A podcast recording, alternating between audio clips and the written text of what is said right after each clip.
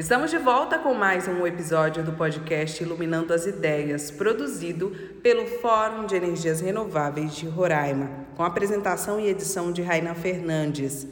Bom, para conferir o que vem sendo debatido no setor elétrico, tanto no âmbito local e nacional, basta acessar o nosso portal. O endereço é o energiasroraima.com.br.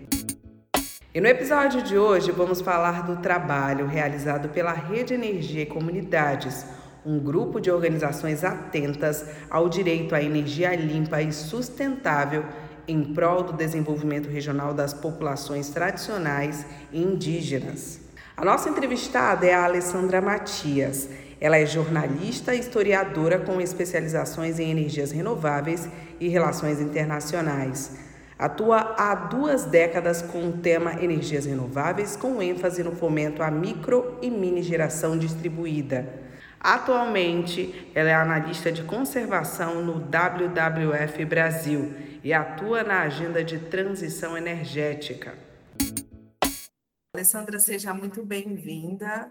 Obrigada por ter topado participar com a gente. E a gente começa esse programa é, pedindo para você contar um pouco da sua atuação e do trabalho feito na Rede Energia e Comunidades. Ah, oi, uma alegria aí poder falar com você aí de Roraima e todo o pessoal, né, que interessado nas energias renováveis. Bem, eu sou jornalista de formação, né? Trabalho aí no terceiro setor há uns 20 anos, sempre na área de fomento às renováveis, sobretudo a micro e mini geração, né? E esse é um tema que a gente conversa na Rede Energia e Comunidades desde 2019, quando a gente fez um evento na cidade de Manaus, levando a, a, a, apresentando as energias renováveis lá para os presentes que eram indígenas, quilombolas, ribeirinhos, que ainda queriam saber o que, que é essa tal de energia renovável, como é que eu posso ter na minha comunidade, na minha aldeia, enfim. Foi um evento muito interessante, né? mais de 800 participantes, e a gente discutiu sobre as falhas dos programas públicos, né? Por que, que demora tanto para chegar a energia ainda em algumas comunidades? A gente aqui no século XXI, muita gente ainda vivendo com energia do século XIX, às vezes queimando lenha, enfim. E aí a gente começou esse trabalho na rede muito é, tentando antecipar as metas de universalização é, do, do governo federal, né? Então, o governo federal ele é signatário dos Objetivos de Desenvolvimento Sustentável, os ODS, que tem uma agenda é, de inclusão e desenvolvimento regional global até 2030. E cada país se propôs aí a seguir algumas, é, a seguir todas essas 17 objetivos, mas cada país colocou suas metas. No caso do Brasil, no Objetivo de Desenvolvimento Sustentável número 7, que é acesso à energia limpa e acessível né, a todos, é, com um preço também acessível, né? é, o Brasil se comprometeu até 2030 universalizar, ou seja, que todo brasileiro tenha energia elétrica de qualidade e de fontes limpas. Esse é o ODS 7, né? O que a gente entende é que o Brasil é tão é, dinâmico, tão heterogêneo, tão de biodiverso que ele poderia antecipar essa meta, porque nós já temos quase 99% da população brasileira com acesso à eletricidade pelos meios convencionais, pela rede de distribuição que vem de usinas maiores, né? E aí, com o advento da geração de energia distribuída, que é aquela geração de energia próximo do ponto de consumo, então é o painel solar em cima das casas, das farmácias, dos mercados, dos hospitais, ou o biodigestor, né? Ou um pequeno é, um pequeno aerogerador para energia eólica local, é, e aí é nessa discussão que a gente está, né? Há dois anos avaliando projetos de lei que estão no Congresso Nacional de como que isso pode ser, como que isso pode acontecer, junto ao setor empresarial para tentar motivar e mostrar o grande potencial energético da Amazônia e também que isso é de interesse das empresas, né? As fontes renováveis, sobretudo a solar fotovoltaica, no centro-sul do Brasil, está crescendo assustadoramente, assim, é, é, impressionante os modelos de negócio que estão sendo constituídos, isso tudo num contexto que a gente fala de compensação de energia, né? Não é nem venda de energia, ou seja, Se eu tenho um sistema próprio de energia solar e eu não consumo tudo isso que eu produzo, eu coloco de volta na rede de distribuição e eu tenho um tempo para usar essa energia, né? Cinco anos. Então eu não posso vender esse excedente para alguém, eu mesmo tenho que usar. Então essas são coisas da legislação que a gente pode avançar para crescer ainda mais. No norte, no entanto, a gente ainda tem aí quase mais de um milhão, eu, eu acho, acho que a gente poderia chegar quase a dois milhões de pessoas com acesso precário ou sem acesso à eletricidade, né? Então, assim, muitos motores de luz, né, que é uma pessoa chama no interior, né, é, motores a combustão para ter poucas horas de eletricidade, com o combustível muito alto, pagando antes para depois ter energia, porque na cidade primeiro a gente consome e depois a gente paga. E para essa população que já tem essa deficiência, dessa debilidade do poder público, né, em levar os serviços, ela é penalizada duplamente em ter que primeiro comprar o combustível para depois ter a sua eletricidade precária, que não permite um desenvolvimento regional, não permite uma qualidade no lazer, na aprendizagem. Né? Então, essa é a grande pauta que move a Rede Energia e Comunidades suas 13 organizações signatárias. E até para dar andamento e, e, tratar desses assuntos, vocês trabalham em parceria, né? É uma rede aí de Sim. apoio para discutir em busca é, dessas mudanças. Sim, nós somos uma rede, hoje são 13 organizações, é, e ainda temos os movimentos é, da região, não só da região, mas sobretudo, por exemplo, o Conselho Nacional das Populações Extrativistas, nós temos uma comunicação muito frequente, né, para saber como é que está andando os programas públicos, quais são as falhas, é, o que mais é possível fazer, então, as populações quilombolas, né, as representações indígenas, COIAB, a PIB, enfim.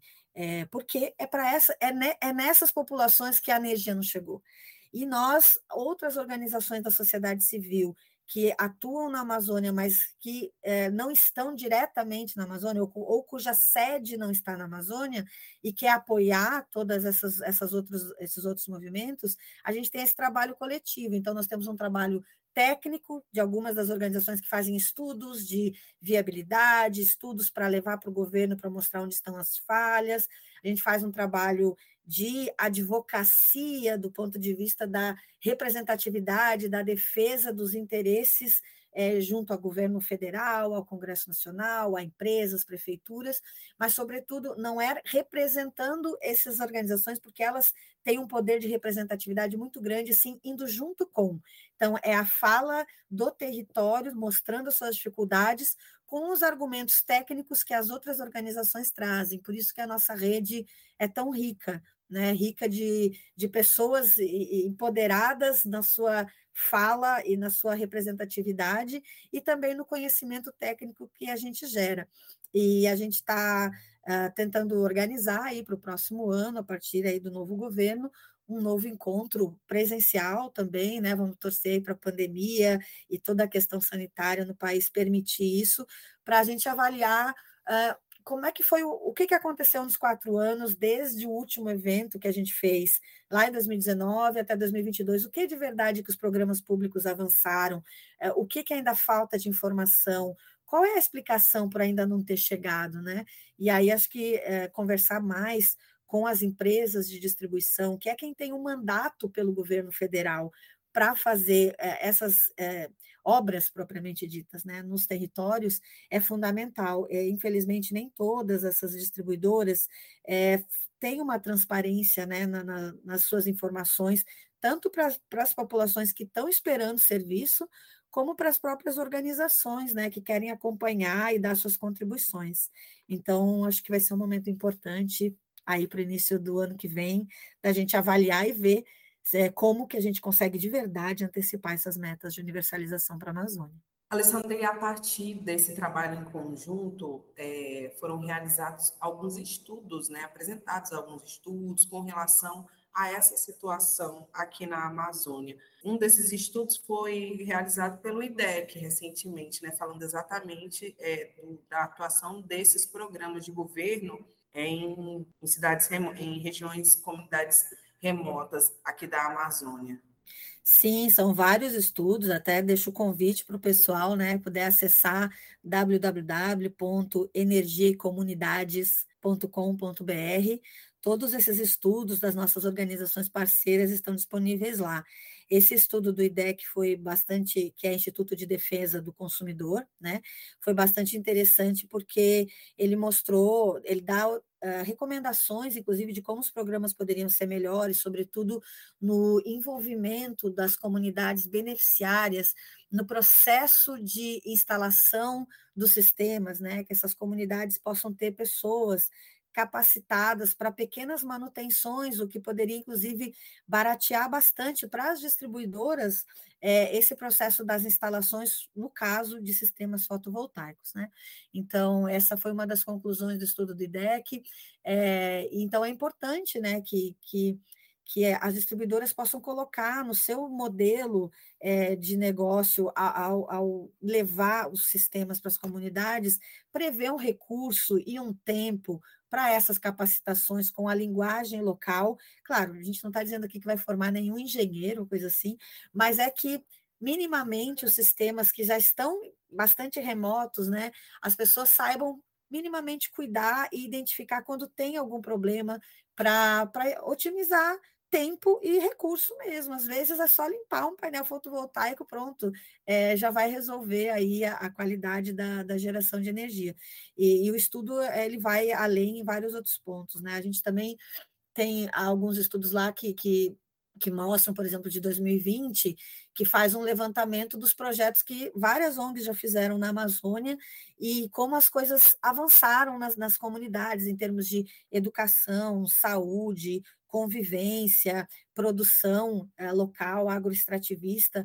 Então, a gente já tem bons indicadores para mostrar que, de fato, a energia é um vetor importante de qualidade de vida, de desenvolvimento local, né, é, regional, porque uma das críticas que se faz aos programas de eletrificação é que, às vezes, só levar a eletricidade você não está é, gerando renda localmente, às vezes você está gerando mais uma dívida né, sem oferecer as condições para que aquela eletricidade, ela de fato seja aproveitada e usada para beneficiar ou otimizar produções locais, que, que por exemplo, refrigeração para pescado, açaí, outras frutas, né?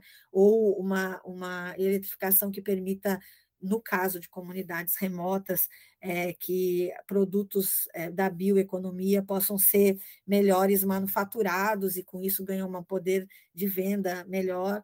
É, a comunicação, sobretudo, né, que é, não é só acender a luz, é, né, ter um, uma lâmpada, ela é fundamental, é, para segurança, qualidade de vida, mas não só. Quando você leva energia, você leva comunicação, você pode permitir acesso à saúde remota, consultas remotas, você leva é, a, o, o, potencial da refrigeração para guardar medicamentos, para guardar alimentos, sem ter que salgar mais peixe porque ele está refrigerado, é, sem ter que fazer usar mais açúcar porque também está refrigerado. Então, para conservação de alimentos, você é, refrigerados, você garante uma melhora na qualidade de vida das pessoas e olha, tomar água gelada no calor amazônico, isso não tem preço, né? E, então é muita qualidade de vida que se tem. É, então tem estudos que mostram ali também os municípios da Amazônia que teriam um forte incremento na sua economia da sociobiodiversidade, se tivesse um potencial melhor de energia. É, o caso, por exemplo, do Xingu também, né? Que aí foi feito um estudo bem interessante é, com as populações indígenas do Xingu, sobre capacitações locais, como isso avançou e como uh, eles se adaptaram aos sistemas solares fotovoltaicos, isso também é importante. E outra coisa fundamental é que os protocolos de consulta sejam de fato usados também para os programas de eletrificação de micro e mini geração. Será que toda a comunidade quer aquele sistema da forma como ele vem pronto das distribuidoras? Né? Então, isso não está acontecendo como deveria. São poucas as distribuidoras que têm esse esse, essa preocupação de fazer uma consulta às comunidades tradicionais e povos indígenas é, sobre energia elétrica, como eles querem usar a energia elétrica, qual a fonte que Ampliar eles esse diálogo né, com a comunidade. Exatamente. Então, a rede, ela, ela atua, a rede de energia comunidades atua nisso, né, para tentar ampliar esse diálogo, ser esse interlocutor, mas não falar por quem é beneficiário, sim falar com. É, então, assim, é, temos também um programa de rádio, todos os programas estão disponíveis nesse site, e cada programa foi temático, então a gente falou sobre energia e água, energia e comunicação, energia e educação, energia e gênero, a gente falou de tarifa social, poucas pessoas sabem, sobretudo quem, quem é de baixa renda, que tem direito à tarifa social e que isso já tem que vir. A distribuidora ela tem uma nova lei que ela é obrigada já a fazer isso, né? E às vezes as pessoas não sabem como proceder, não sabem se tem que pedir para alguém, não sabe o telefone, enfim, falta muita transparência, informação ainda para os beneficiários, e eu acho que essa, esse é o papel fundamental da comunicação, né, de podcasts como este, e todo esse trabalho nosso de ampliar a comunicação, sobretudo por WhatsApp, que é a rede social, se a gente pode falar em rede social, que chega para todo mundo hoje, em todas as comunidades, então é preciso ampliar a forma de comunicação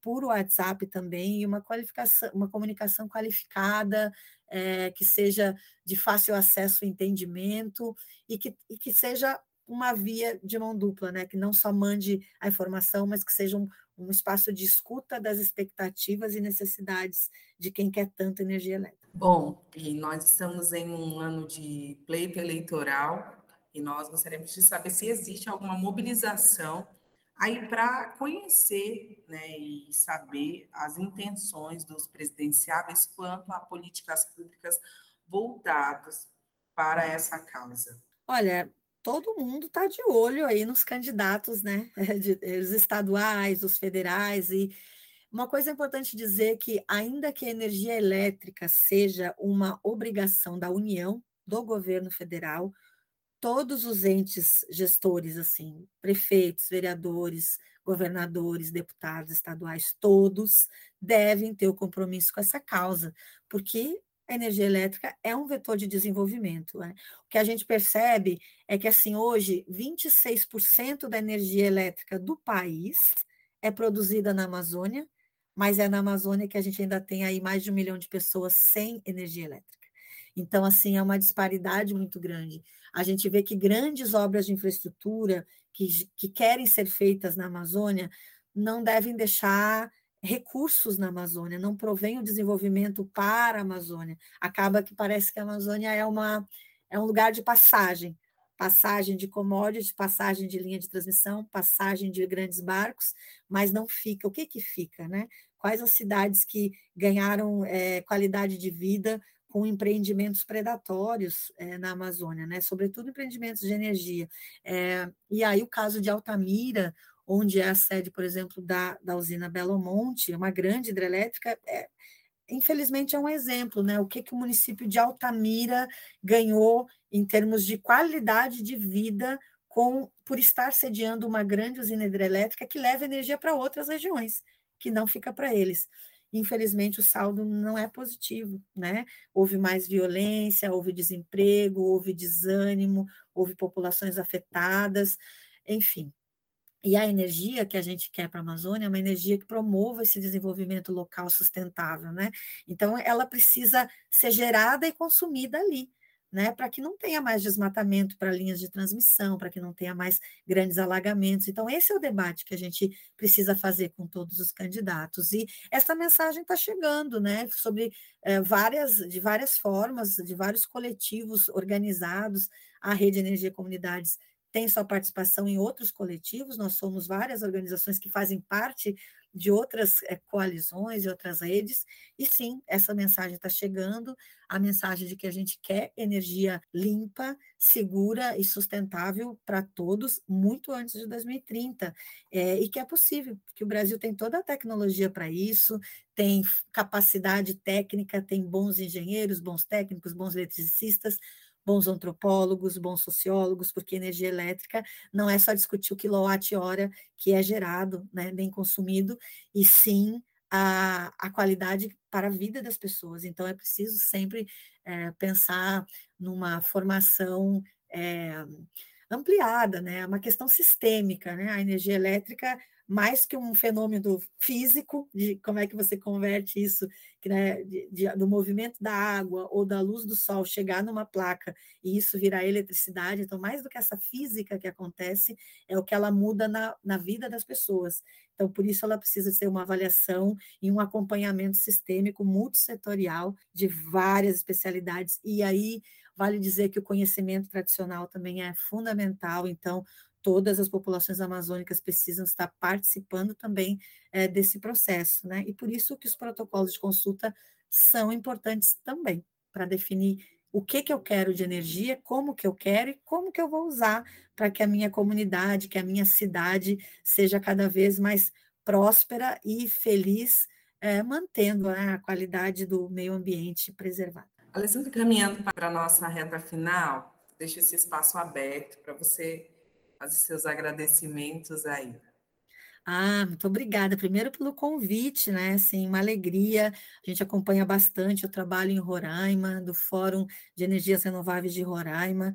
É, é nosso parceiro na Rede Energia Comunidades, então, para nós é, é uma alegria é dizer que a Rede Comunidades está junto com o Fórum nas suas lutas, né? Porque para que de fato o estado de Roraima, é, por ser um estado pequeno e por, por de fato assim ter é, desafios tão grandes ainda possa ser o lugar onde as coisas aconteçam, né? Onde outras fontes de energia é, de fato mobilizem a sociedade, levem qualidade de vida, conforto, melhor educação, melhor saúde, sem a necessidade de grandes empreendimentos que a energia não um grande empreendimento que não é pra, para Roraima, e sim passando por Roraima. Então, assim, é importante fazer esse debate, né? É entender que é importante que os, os, as instituições do estado de Roraima, ah, sejam as empresas, sejam os governos, as prefeituras, o governo do estado, fiquem atentas a esse debate, né, da qualidade da energia e que possam atrair, sim, interessados em investir nesse tipo de energia é, distribuída, de qualidade, é, para o bem-estar da população de Roraima. Então, a Rede Energia e Comunidades agradece imensamente essa oportunidade se coloca à disposição aí pelo nosso site, nossos contatos com sugestões de atividades, de, de eventos e de dúvidas. Se alguém tiver alguma dúvida, sempre a gente vai estar à disposição para conversar. Então, desejo um forte abraço, né? Todos fiquem bem, continuem se cuidando, que a Covid ainda não passou, mas, sobretudo, que fiquem bem e sejam todos felizes por uma energia limpa, renovável e para todos e todas. Alessandra, muito obrigada pela sua participação mais uma vez. E neste episódio você pôde acompanhar um pouco das ações da Rede Energia e Comunidades em busca do desenvolvimento sustentável da Amazônia. Para conferir outros temas abordados no nosso programa, Basta acessar o nosso portal energiasroraima.com.br e também as nossas redes sociais. Em todas somos arroba Energias RR. Até o nosso próximo encontro. Tchau!